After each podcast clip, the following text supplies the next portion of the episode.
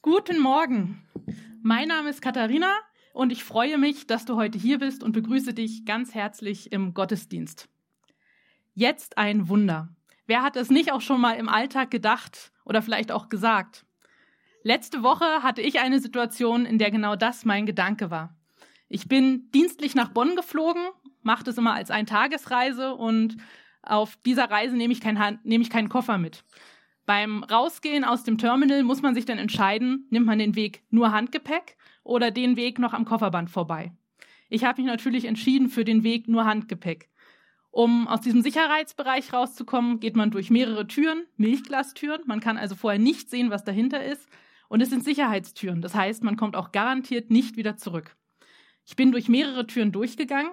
Und als ich vor der letzten Tür stand, die mich vor dem Terminal oder die mich aus dem Sicherheitsbereich rausbringen sollte, war dort ein Baustellenschild, an der Tür wird gebaut, ich möge doch nach links gehen und am Kofferband entlang. Gut, habe ich gedacht, mache ich einen kleinen Stenker am Kofferband vorbei, schadet ja nicht. Ich bin dann durch diese Milchglastür durchgegangen, sie ging auf, ich ging durch, sie ging zu und ich stand vor Treppen. Das könnt ihr euch gern mal ansehen, ich habe euch ein kleines Video mitgebracht. Das war die Sicherheitstür und dann sieht man kein Mensch, keiner, der dort unterwegs ist, niemand nur Treppen. Links normale Treppen, rechts Rolltreppen. Und ich stand da und hatte keine Chance. Ich kam nicht wieder zurück. Ich habe kurz überlegt, ob es nicht doch irgendwie eine Möglichkeit gibt, durch diese Türen wieder durchzukommen, aber habe gedacht, das wird meine Haftpflichtversicherung nicht mitmachen, wenn ich dort einen Vorfall auslöse. Und dann habe ich weiter überlegt und habe gedacht, was kann ich denn jetzt machen, um dort wegzukommen? Tja, jetzt ein Wunder war dann mein Gedanke. Irgendeine Tür, die sich öffnet, irgendwelche Leute, die vielleicht vorbeikommen. Und mein Wunder war mein iPhone. Ich habe mir dann die Nummer der Bundespolizei am Flughafen Köln-Bonn rausgesucht, habe dann dort angerufen und habe den versucht zu erklären, wo ich mich gerade befinde und dass ich an einer Stelle stehe am Flughafen, wo ich zwar selbst hineingelangt bin, aber definitiv nicht wieder alleine wegkomme. Ich hatte keine Chance, dort rauszukommen und habe den Polizisten am anderen Ende des Telefons gebeten, dass er mich dort vielleicht wieder befreien könnte. Ich habe schon gemerkt, es fiel ihm nicht ganz leicht, mir zu glauben und auch ich habe gemerkt, ich muss so viel mich zusammenreißen, nicht zu lachen, weil so schwierig die Situation einerseits war, so komisch fand ich sie dann auch andererseits. Ja, das, und dann nach circa 10 bis 15 Minuten kamen dann auch tatsächlich zwei nette Bundespolizistinnen, öffneten mir die eine Tür, die mich noch von der Außenwelt trennten, äh, trennte und hat mich damit befreit. Das war dann mein kleines Wunder an dem Tag, dass ich dort doch noch relativ schnell wieder rausgekommen bin. Und was uns Nathanael heute zum Thema Wunder erzählt, das interessiert mich ganz besonders. Ihr könnt gespannt sein. Aber vorher lasst uns noch den einladen, für den wir heute hier sind.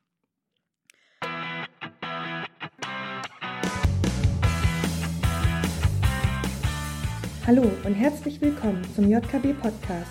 Wir wünschen dir in den nächsten Minuten eine ermutigende Begegnung mit Gott.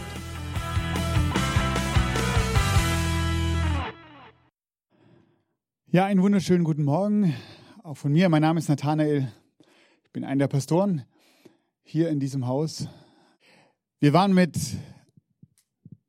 dem Leitungsteam dieser Gemeinde von Donnerstagabend bis heute Morgen auf Klausurtagen und es macht unglaublich viel Spaß, mit diesen Menschen nach vorne zu träumen, mit diesen Menschen gemeinsam vor Gott zu knien und zu sagen, was ist dran für die Gemeinde, wenn ihr euch umschaut, äh, wir sind vor einem halben Jahr aus dem kleinen Kinosaal hier hoch und wir merken, die Gemeinde wächst weiter. Und wir versuchen, zwei, drei Schritte weiter vorne zu sein, um gute Strukturen zu legen, um zu überlegen, was braucht diese Gemeinde, dass sie in Zukunft weiter wachsen kann, gut weiter wachsen kann. Und was braucht dieser Kiez, damit diese JKB und vor allem die beste Botschaft, dass Jesus Menschen liebt und sie mit Gott in Verbindung bringen möchte, noch mehr Menschen erreicht.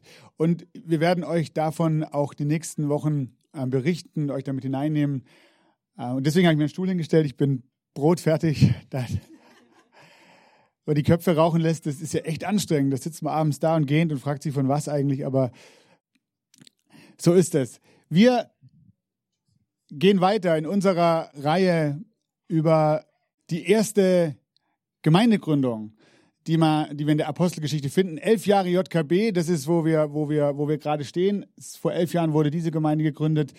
Wir haben ein kleines Jubiläum diesen Herbst, elf Jahre JKB und wir haben uns gedacht, es wäre doch schön zu sehen, was, was hat eigentlich die erste Gemeindegründung, äh, wie es in der Bibel beschrieben wird, ausgemacht und was können wir vielleicht davon lernen für die nächsten 111 Jahre äh, JKB. Und ganz am Anfang ist vielleicht nochmal wichtig zu sagen, diese Gemeinde war, die war nicht sehr willkommen in ihrer damaligen Zeit. Also das waren nicht die ersten Christen, die gesagt haben, wir wollen hier Gemeinde gründen, sagen alle, ach, das ist ja schön, Mensch, toll, dass ihr hier seid und legt doch mal los. Für die Römer war das eine Sekte. Das war irgendwas Neues, irgendwas Kurioses, irgendwas Komisches. Das muss beobachtet werden. Und für die Juden, für die Landesreligion, für die war das ganz einfach abgehakt. Das, was ihr verbreitet, ist eine Irrlehre. Das, was ihr verbreitet, ist Gotteslästerung. Dieser Jesus ist nicht der Messias. Dieser Jesus ist nicht Gottes Sohn. Und diesen Jesus beten wir nicht an. Und für den gründen wir keine neue Religion. Und es ging los mit 120 Leuten. Vor einigen Wochen ging es darum, raus aus der Komfortzone. Jesus selber bewegt diese 120 Leute, die, die ihm vertrauen, die an ihn glauben, raus aus ihrem Obergemach, aus ihrer Komfortzone, hinein in seine Wachstumszone. Und das Wichtige ist, Gott sagt, ich bin mit euch. Und dann passiert was Riesiges und, und, und es heißt, aus dieser 120er-Truppe äh, wurden 3000. Letzte Woche hat Jana erzählt, was diese Gemeinde ausgemacht hat, die, die ständig in der Lehre blieben. Das heißt, die, die sich ständig davon erzählt hat, was dieser Jesus getan hat und was er gesagt hat und was unser Leben als Christen ausmachen soll. Sie blieben in der Gemeinschaft, sie hatten alles zusammen, sie haben alles geteilt. Sie haben gemeinsam gegessen, sie haben gemeinsam sich erinnert, indem sie das Abendmahl gefeiert haben. Und sie haben gemeinsam gebetet. Und in diesem nach innen Gemeinschaft pflegen hatten sie eine unglaubliche Auswirkung auf ihr Umfeld nach außen. Heute die Überschrift Das erste Wunder. Es sind davor schon Wunder passiert, aber das erste Wunder, das hier in dieser Gründungsgeschichte so ausführlich erzählt wird. Und ich sage euch ehrlich, ich habe äh, diesen Bibeltext gelesen, das erste Wunder, da wird ein Gelähmter geheilt. Und dann habe ich auf die Liste geguckt, wer heute moderiert. Katharina zum ersten Mal und sie sitzt im Rollstuhl. Ach du liebe Zeit, war meine Reaktion. Äh Gott, was hast du denn hier vorbereitet? So, ähm, wo, wo führt das denn hin? Also, da wird jetzt ein Gelähmter geheilt. Ja gut, äh, das müssen wir jetzt irgendwie unter den Teppich kehren oder erleben wir hier eine äh, ein Wunder heute Morgen. Und am Anfang war ich ein bisschen äh, irritiert und je mehr ich darüber nachgedacht habe und je mehr wir darüber gesprochen haben, glaube ich, es könnte nichts Besseres geben, als dass diese Kombination, also ob ich hier sitzen müsste, weiß nicht, aber dass du heute Morgen äh, moderierst. Wir haben noch was für euch, ähm, aber dazu später mehr. Bevor Katharina diesen Text lesen wird, um den es ähm, heute Morgen geht, eine Vorbemerkung damals gelähmt zu sein, war was vollkommen, vollkommen anderes, als heute gelähmt zu sein. Damals gelähmt zu sein hieß, Mensch zweiter, dritter, vierter Klasse zu sein. Ausgestoßen in gewisser Weise aus der Gesellschaft, keine Bildungsmöglichkeit, keine barrierefreien Busse, keine barrierenfreien Zugänge zu irgendwelchen Gebäuden. Und als wäre das nicht schlimm genug gewesen, Außenseiter zu sein, war die landläufige Meinung über diese Menschen, irgendwas ist bei dir schiefgelaufen. Nein, Gott hat dich dafür bestraft. Das ist die Sünde in deinem Leben oder vielleicht im Leben deiner Eltern, die dich dazu gebracht haben, dass du gelähmt bist. Woher ich das weiß, ich möchte einen kurzen Text lesen aus Johannes, dem neunten Kapitel. Da heißt es, unterwegs sei Jesus, als Jesus mit seinen Jüngern unterwegs war, ähm, unterwegs sei Jesus ein Mann, der von Geburt an blind war. Rabbi, fragten die Jünger, wie kommt es, dass dieser Mann blind geboren wurde? Wer hat gesündigt? Er selbst oder seine Eltern? Ja, davon ist man ausgegangen. Wer hat gesündigt? Ist er selber schuld oder vielleicht sogar seine Eltern und jetzt muss er es ausbaden? Und Jesus antwortet folgendes: Es ist weder seine Schuld noch die seiner Eltern, erwiderte Jesus. An ihm soll sichtbar werden, was Gott zu tun vermag. Das war der Zustand eines gelähmten Menschen zur damaligen Zeit. Ausgegrenzt, kein Zugang zum Leben und, könnt ihr im Hinterkopf behalten, der Blick von außen auf dich als Gelähmter war bei dir ist irgendwas falsch gelaufen. Du bist in Gottes Augen schlimmer, als wir das sind. Jetzt kommt der Text. Vielen Dank, Katharina. Eines Tages geschah Folgendes. Gegen drei Uhr zur Zeit des Nachmittagsgebets gingen Petrus und Johannes zum Tempel hinauf. Um dieselbe Zeit brachte man einen Mann, der von Geburt an gelähmt war, zu dem Tor des Tempels, das die schöne Pforte genannt wurde. Wie jeden Tag ließ der Gelähmte sich dorthin setzen, um von den Tempelbesuchern eine Gabe zu erbitten. Als er nun Petrus und Johannes sah, die eben durch das Tor gehen wollten, bat er sie, ihm etwas zu geben. Die beiden blickten ihn aufmerksam an, und Petrus sagte Sieh uns an. Der Mann sah erwartungsvoll zu ihnen auf und hoffte, etwas von ihnen zu bekommen. Da sagte Petrus zu ihm Silber habe ich nicht und Gold habe ich nicht. Doch was ich habe, das gebe ich dir. Im Namen von Jesus Christus aus Nazareth, steh auf und geh umher. Mit diesen Worten fasste er ihn bei der rechten Hand und half ihm, sich aufzurichten. Im selben Augenblick kam Kraft in die Füße des Gelähmten und seine Gelenke wurden fest. Er sprang auf und tatsächlich, seine Beine trugen ihn. Er konnte gehen. Der Mann folgte Petrus und Johannes in den inneren Tempelvorhof und immerfort lief er hin und her, hüpfte vor Freude und pries Gott. Die ganze Menschenmenge, die sich dort aufhielt, wurde auf ihn aufmerksam. Als die Leute begriffen, dass der, der da hin und her sprang und Gott lobte, niemand anders war als der Bettler, der sonst immer an der schönen Pforte des Tempels gesessen hatte, waren sie außer sich vor Staunen über das, was mit ihm geschehen war. Der Geheilte wich Petrus und Johannes nicht mehr von der Seite. Und als die Apostel in die sogenannte Salomo-Halle gingen, strömte das ganze Volk in heller Aufregung dort zusammen. Da nahm Petrus die Gelegenheit wahr, wandte sich an die Menge und sagte, Ihr Leute von Israel, warum seid ihr so überrascht, dass dieser Mann auf einmal gehen kann? Warum staunt ihr uns an, als hätten wir das mit unserer Kraft und unserer Frömmigkeit zustande gebracht? Nein, der Gott unserer Väter, der Gott Abrahams, der Gott Isaaks und der Gott Jakobs hat auf diese Weise die Macht und Herrlichkeit sichtbar werden lassen, die er seinem Diener Jesus verliehen hat. Dankeschön. Das war natürlich ein strategischer Platz. Die schöne Pforte. Höchstwahrscheinlich der Osteingang, ein, ein, ein, ein Tor von phänomenalem Ausmaß. Josephus, der Geschichtsschreiber, sagt, man braucht 20 Männer, um dieses Tor zu schließen. Ein Riesentor, wahrscheinlich das einzige Tor, das direkt von der Stadtmauer in den Tempel geführt hat. Strategischer Platz, die Menschen gehen ins Gotteshaus. Ey, stellt euch vor, ihr kommt aus dem Gottesdienst und vor dem, vor dem Gottesdienstraum, da sitzt einer und bettelt. Oder verkauft seine Mods. Hey, die, die aus dem Gottesdienst kommen, also, wenn die mir nichts geben, dann haben sie zumindest ein schlechtes Gewissen. Das war der, der strategisch perfekte Platz. Da wurde er abgesetzt. Er war absolut abhängig. Er musste von Menschen dorthin getragen werden und am Abend wieder abgeholt werden.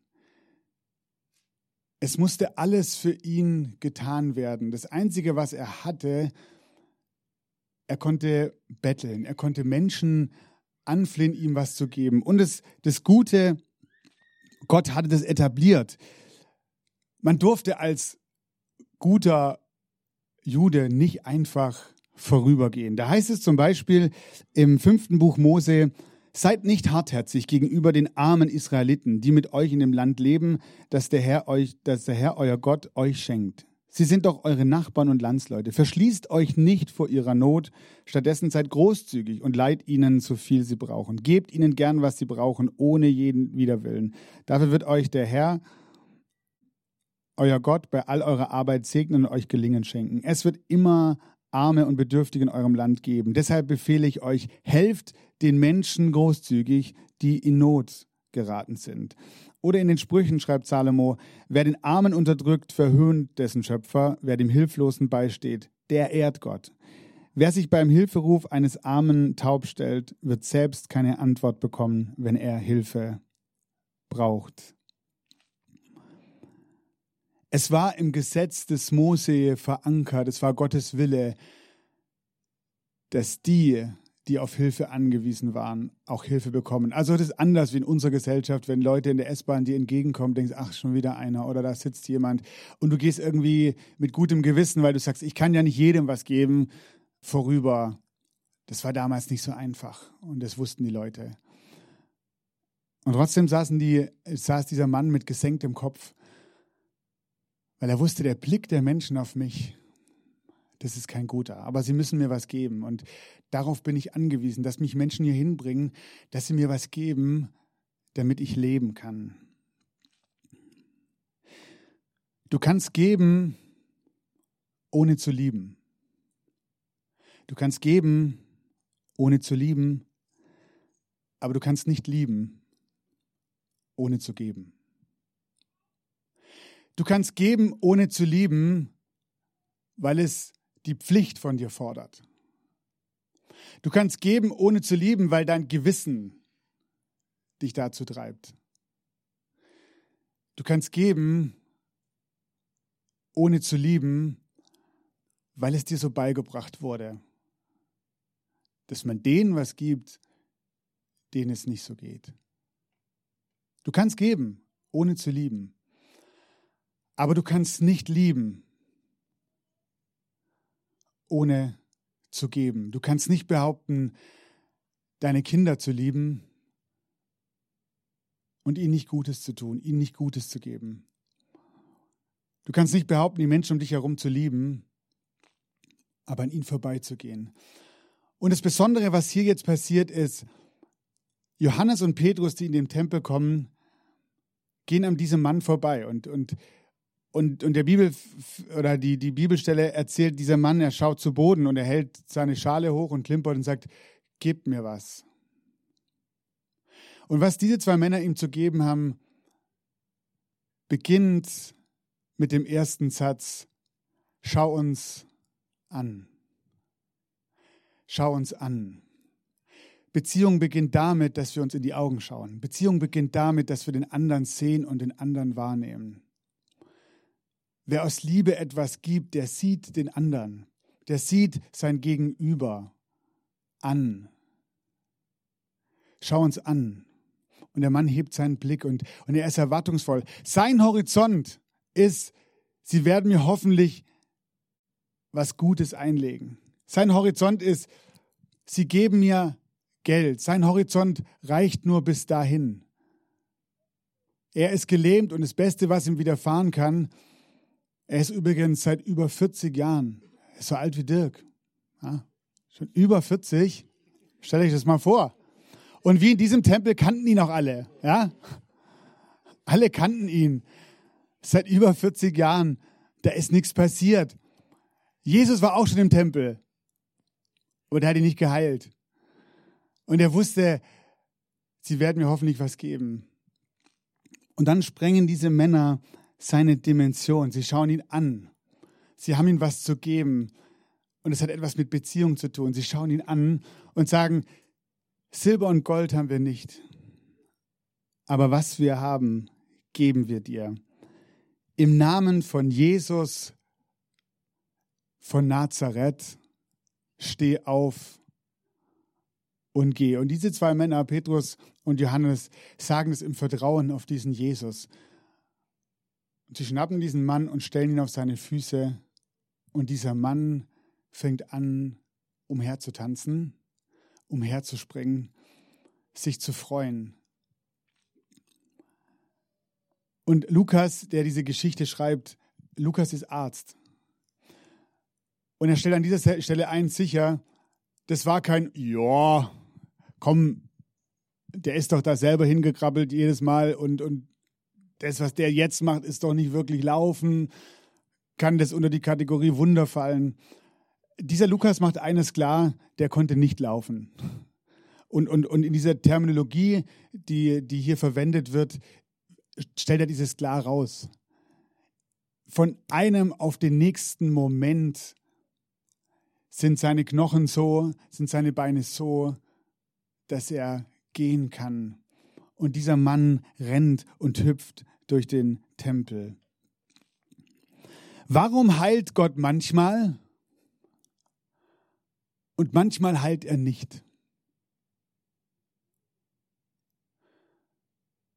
Warum haben diese zwei Männer diesen Gelähmten geheilt und Jesus hat es nicht getan, der auch ein paar Mal da vorbeikam, 100 Prozent auf seinem Weg in den Tempel?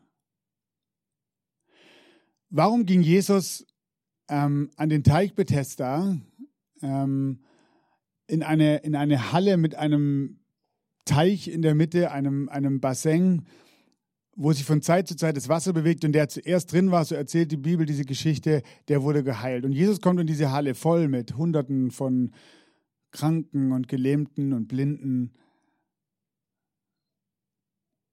Haus Bethesda, Haus des Erbarmens. Es war sehr unbarmherzig dort.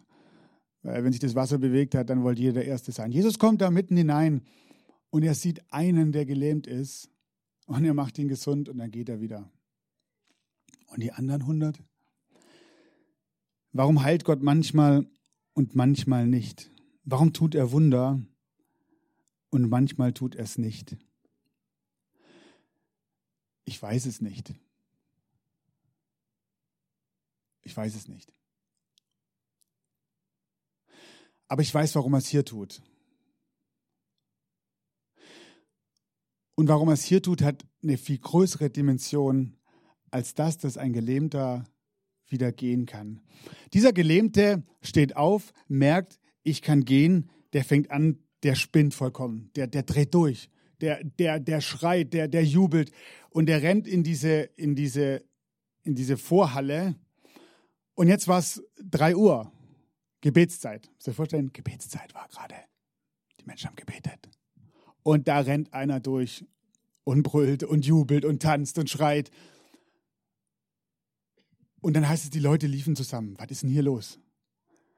Und die haben ganz schnell gecheckt, was hier los ist. Das ist der Typ, der schon seit über 40 Jahren, weiß nicht, ob er schon über 40 Jahren da liegt, aber der ist schon so alt,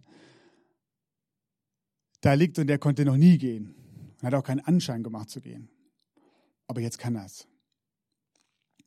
Und jetzt tanzt er hier. Und die Leute kommen zusammen. Und jetzt heißt es in dem Text, die haben schon gedacht, was sind das für zwei Typen, die ja gesund gemacht haben? Und Petrus ergreift das Wort und er sagt, warum wundert ihr euch? Warum wundert ihr euch? Und die Mutter, ist doch vollkommen normal, was hier passiert ist. Ganz cool, ganz easy, ganz lässig. Sehen wir doch jeden Tag. Das, was hier passiert ist, ist eine Demonstration von Gottes Macht. Später im, im nächsten Kapitel ähm, in, Kap in Apostelgeschichte 4, da werden Petrus und Johannes festgenommen, weil die Juden nicht ertragen konnten, was hier passiert. Und diese Irrlehre, das darf nicht sein. Und dann heißt es, sie sahen vorerst, also sie haben sie festgenommen und haben ihnen ins Gewissen geredet, ihr hört auf, darüber zu reden. Ihr hört auf mit diesem Hokuspokus, Tralala und Leute gesund machen. Das darf nicht sein. Dann heißt es in Apostelgeschichte 4, 21, sie sahen vorerst keine Möglichkeit, die beiden zu bestrafen ohne damit das Volk gegen sich aufzubringen. Denn alle priesen Gott für das, was geschehen war. Es geht um dieses Wunder hier. Immerhin war der Gehalte über 40 Jahre alt und dass jemand, der von Geburt an gelähmt gewesen war, nach so langer Zeit noch gesund wurde, war ein besonderes, eindrucksvoller Beweis für Gottes Macht. Ein besonders eindrucksvoller Beweis für Gottes Macht. Und dann nimmt Petrus die Gelegenheit wahr. Juden, die umherstehen, die das nicht glauben können, dass an dem Jesus was dran ist. Und dann erzählt er diesen Menschen, dieser Gelähmte ist nicht gesund geworden, weil wir so toll sind. Dieser Gelähmte ist gesund geworden, weil wir ihn im Namen von Jesus, den ihr gekreuzigt habt und der wieder auferstanden ist, der den Weg zu Gott frei macht, dem wir nachfolgen, er hat es getan. Und dieser Jesus hat den Anspruch an euch, ihm nachzufolgen. Er will euch von eurer Lähmung freimachen. Petrus macht eines klar, ja, der Mann, der war gelähmt, aber es gibt noch was Wichtigeres. Ihr seid gelähmt. Ihr seid gelähmt an euren Herzen. Ihr seid gelähmt in eurer Verbindung mit Gott. Und dafür gibt es eine Antwort. Dafür ist Jesus gekommen, der den Weg zu Gott wieder frei macht. Ihr müsst an Jesus glauben. Er ist eure Rettung. Er macht euch heil. Er macht euch wieder gesund. Er macht euch wieder ganz. Wo bist du gelähmt? Vielleicht äußerlich. Wo sind Dinge in deinem Leben, wo du merkst, das ist ein Handicap und ich brauche hier Heilung? Ich glaube, Gott will das tun, weil er ein Interesse hat, dass wir gesund sind. Aber was ich dir nicht versprechen kann, ist, dass es heute passiert. Weil ich weiß, dass Gott einen guten Zeitplan hat. Aber die vielleicht viel wichtigere Frage,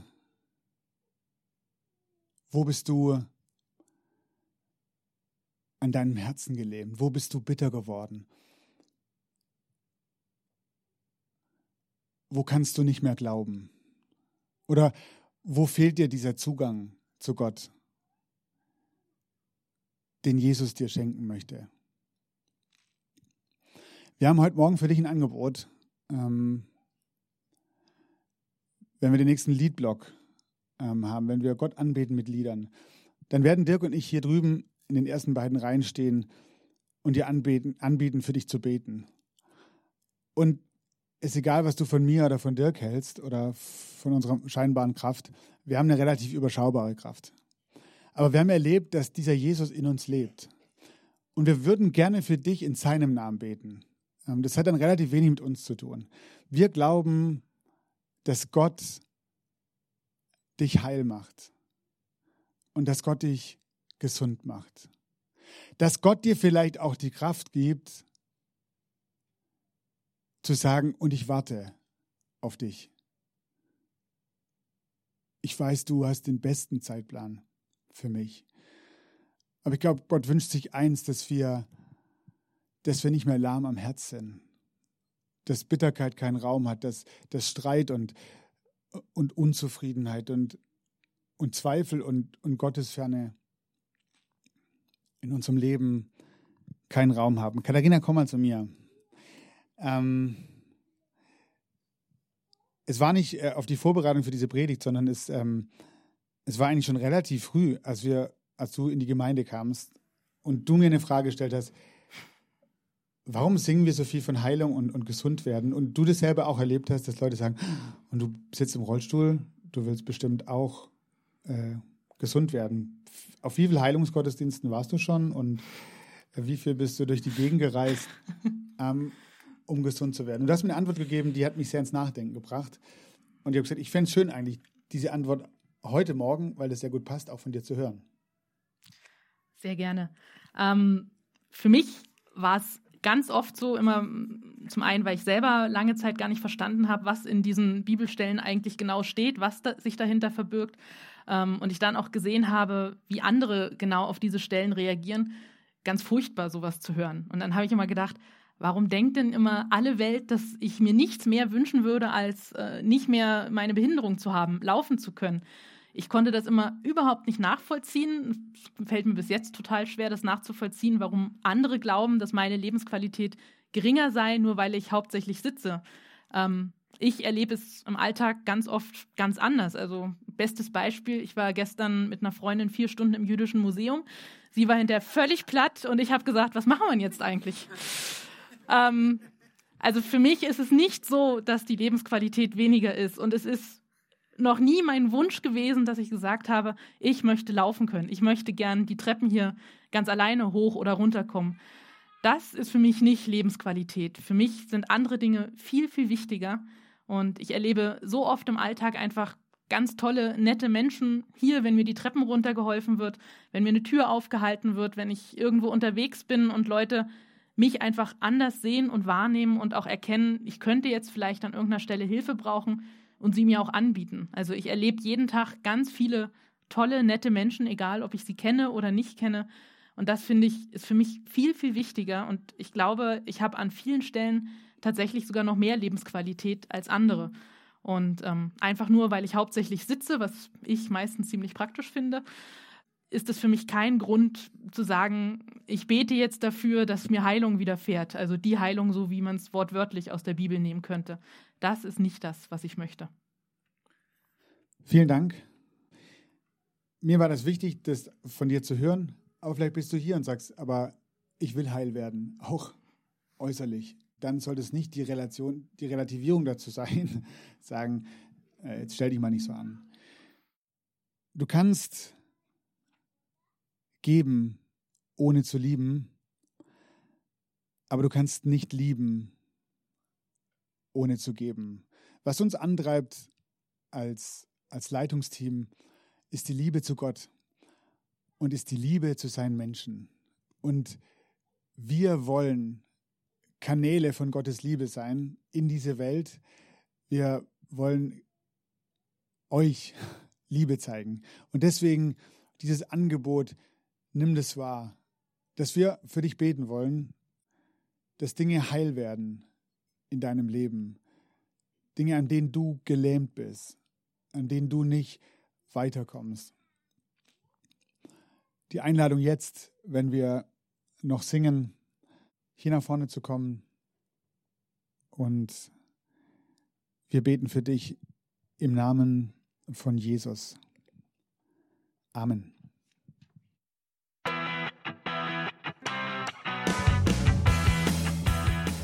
Wir hoffen, dass dir dieser Podcast weitergeholfen hat und du eine spannende Begegnung mit Gott hattest. Falls du mehr über die JKB Treptow oder den Glauben erfahren möchtest, kannst du uns gerne unter jkb-treptow.de besuchen oder eine Mail an info@jkb-treptow.de schreiben. Tschüss und bis zum nächsten Mal.